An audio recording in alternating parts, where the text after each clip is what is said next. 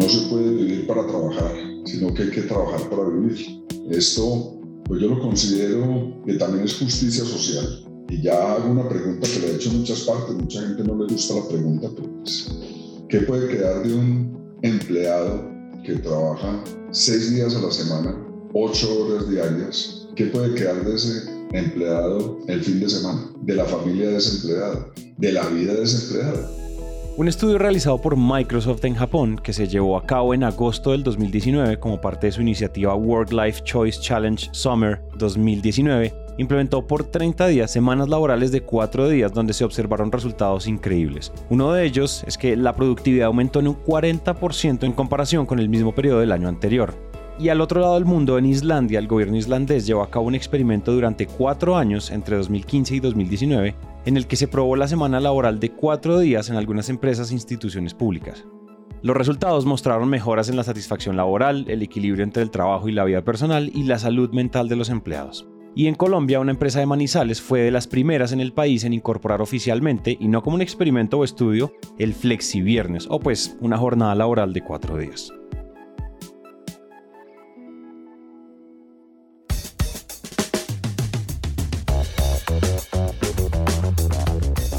Hola a todos y bienvenidos a Innovación Bancolombia, un podcast de Bancolombia en coproducción con Emprendete, en el que nuestra misión es aterrizar la innovación y la sostenibilidad para llevarla al ADN de todos, a través de historias de líderes que hayan vivido y respirado estos temas. Por eso, cada 15 días les traemos un nuevo invitado para que nos deje lecciones y aprendizajes que podamos aplicar en diferentes contextos. Si eres empresario, emprendedor o curioso de la innovación, compártele este podcast a alguien que sepas que le va a encantar. Y si tú haces parte del Grupo Bancolombia, ayúdanos contándole a tus colegas de este podcast para que inyectemos innovación y sostenibilidad a toda la organización. Si les gusta este episodio o algún otro de Innovación Bancolombia, síganos en Spotify o déjenos una reseña de 5 estrellas en Apple Podcast. Eso nos ayuda a llegar a más personas.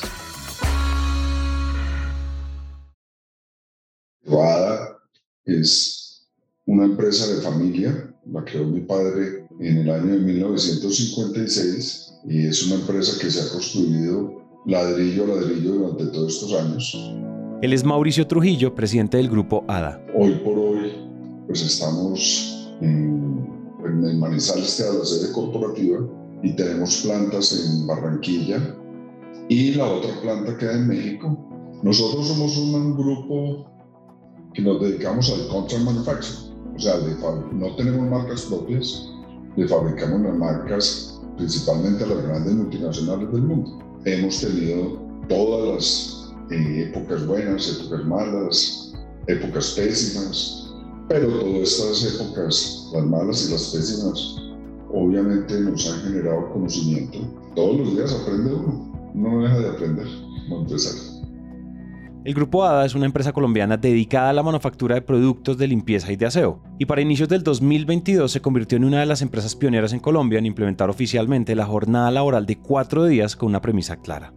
Bueno, lo primero es mejorar la calidad de vida de la gente, de nuestros empleados.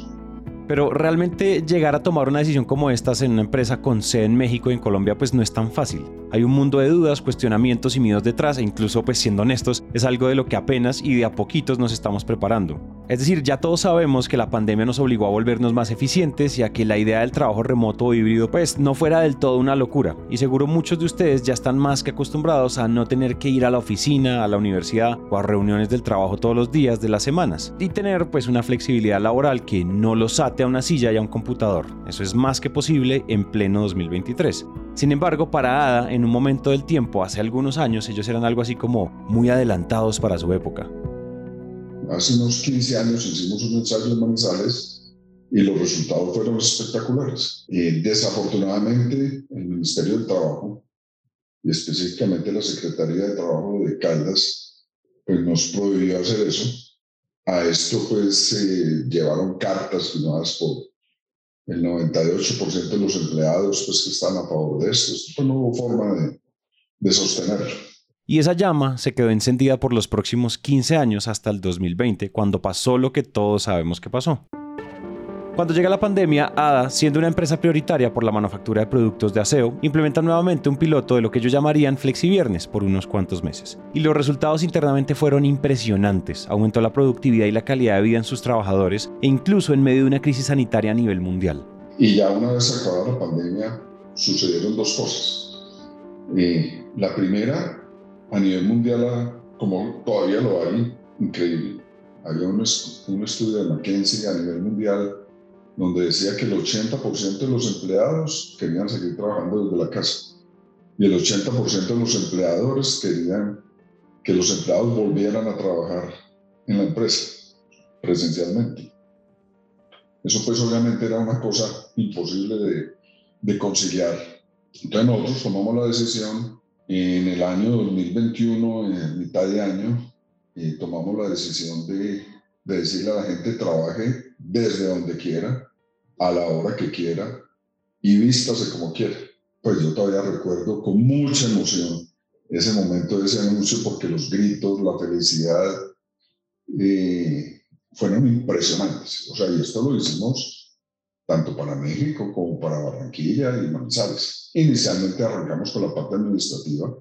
Nosotros lo llamamos flexi viernes porque cuando cae día de fiesta el lunes, pues el viernes sí se trabaja. ¿Sí? Pues sería ilógico pues ya llevar todo tres días pues en, una semana de esas. Pero la medida ha sido completamente espectacular y genuinamente, eh, lo, decimos desde el principio, la medida buscaba mejorar la calidad de vida de la gente, o sea, que la gente pudiera tener tres días seguidos de, de, de descanso, de estar con la familia, con los hijos, o con los padres, o con los amigos, pueda emprender nuevos negocios, estudiar, ¿sí? Hacer muchas cosas que uno siempre dice que no tiene tiempo porque, porque está trabajando. Esto último que nos recalca Mauricio es el corazón y la razón por la cual una empresa con conciencia social y altamente innovadora toma las riendas de hacer algo que todavía genera fricción en diferentes industrias. Pero aquí hay algo que tenemos que entender. La implementación de semanas laborales de cuatro días no solo es innovadora, sino que es también revolucionaria. Primero, pues va a haber una mayor productividad. Estudios sugieren que los empleados pueden ser más productivos y concentrados durante periodos más cortos de tiempo. Menos días de trabajo pueden fomentar una mayor eficiencia y enfoque en las tareas. Además de esto, existirá un equilibrio entre trabajo y vida personal. Las semanas de cuatro días permiten a los empleados tener más tiempo para dedicar a sus familias, pasatiempos y actividades personales, lo que puede mejorar su bienestar general y reducir el estrés, tal cual como lo menciona Mauricio. También existirá una indudable satisfacción de los colaboradores, porque ofrecer un horario de trabajo más flexible y una mejor calidad de vida puede aumentar la satisfacción y la moral de los empleados. Y con eso, pues también los beneficia en su salud y su bienestar. Los vuelve más creativos e innovadores, porque más tiempo libre puede proporcionar a los colaboradores la oportunidad de descansar y recargarse, lo que puede estimular la creatividad y la innovación en el trabajo. Y además, pues claro está, este tipo de implementaciones pueden convertir a una empresa en una empresa altamente competitiva, pues por todo lo que acabamos de mencionar. Una vez tomamos la medida la avalancha de hojas de vida por gente que quería trabajar en el grupo pues fue impresionante. Entonces, eso también sirve de retención del personal. O sea, la gente también internamente sabe que afuera hay muchas personas queriendo entrar, o sea que también cuidan el puesto. Y lo muy bueno de la medida, pues cuando la, cuando la pusimos, a mí me preguntaban que que esto iba a ser pues una cosa de tres meses y que eso nos tocaba, nos iba a tocar echarlo para atrás. Pero pasa todo lo contrario.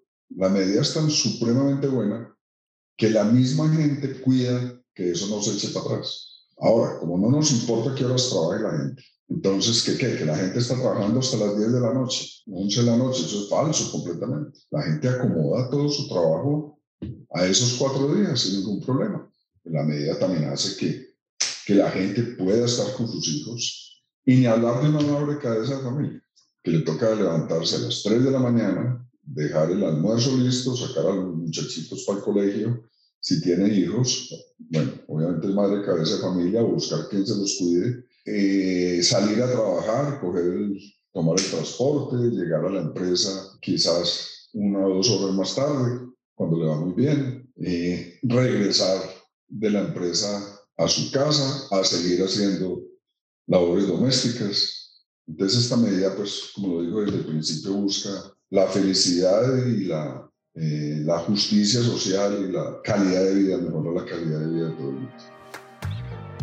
Y más allá de la justicia social y la calidad de vida de la que nos habla Mauricio, también está la innovación porque la implementación de semanas laborales de cuatro días o de simplemente crear un ambiente laboral mucho más flexible, como los que les comentaba hace un rato, pueden apalancar la innovación en las empresas de muchas maneras. Desde el simple hecho de tener más tiempo para la creatividad, de cargar con una mentalidad fresca y más relajada, de lograr exploración de proyectos personales, de la apertura a la experimentación y el aprendizaje, y de tener mayor flexibilidad a la hora de asumir retos y crear nuevos proyectos. Porque sin duda, y esto no es un spoiler, esto va a terminar sucediendo por ley tarde que temprano.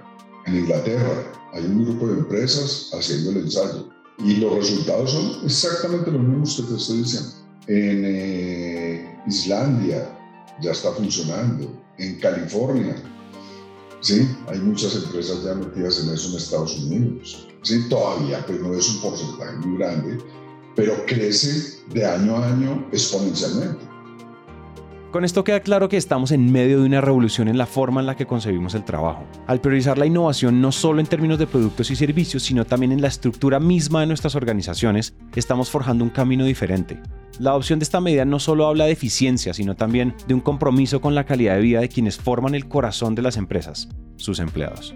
Al brindarles más tiempo para descansar, explorar sus hobbies, pasiones y pasar tiempo con sus seres queridos, estamos reconociendo la importancia de la salud mental, la creatividad y el balance en el éxito empresarial. Pero lo que realmente podemos decir que resalta en esta transformación es el compromiso con la justicia social. Al permitir que más personas accedan a empleos de calidad y dispongan de tiempo para el crecimiento personal, estamos creando un terreno más equitativo, donde el trabajo no es solo un medio para un fin, sino una vía para empoderar a las comunidades y reducir las brechas económicas. Y mientras avanzamos hacia esta nueva era laboral, sigamos explorando, cuestionando y construyendo nuevas alternativas y formas de hacer las cosas, porque el futuro laboral ya no es solo una visión distante, sino una realidad que estamos construyendo en cada momento. Nos escuchamos entonces en el próximo episodio. Este episodio fue escrito y producido por Nieves Orgitano, musicalizado por Santiago Bernal. La curaduría de contenido fue hecha por el equipo de Content Marketing de Colombia y narrado por mí, Santiago Cortés.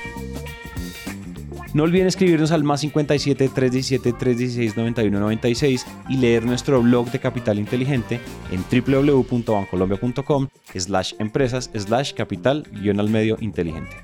Este podcast es una coproducción entre Bancolombia y Naranja.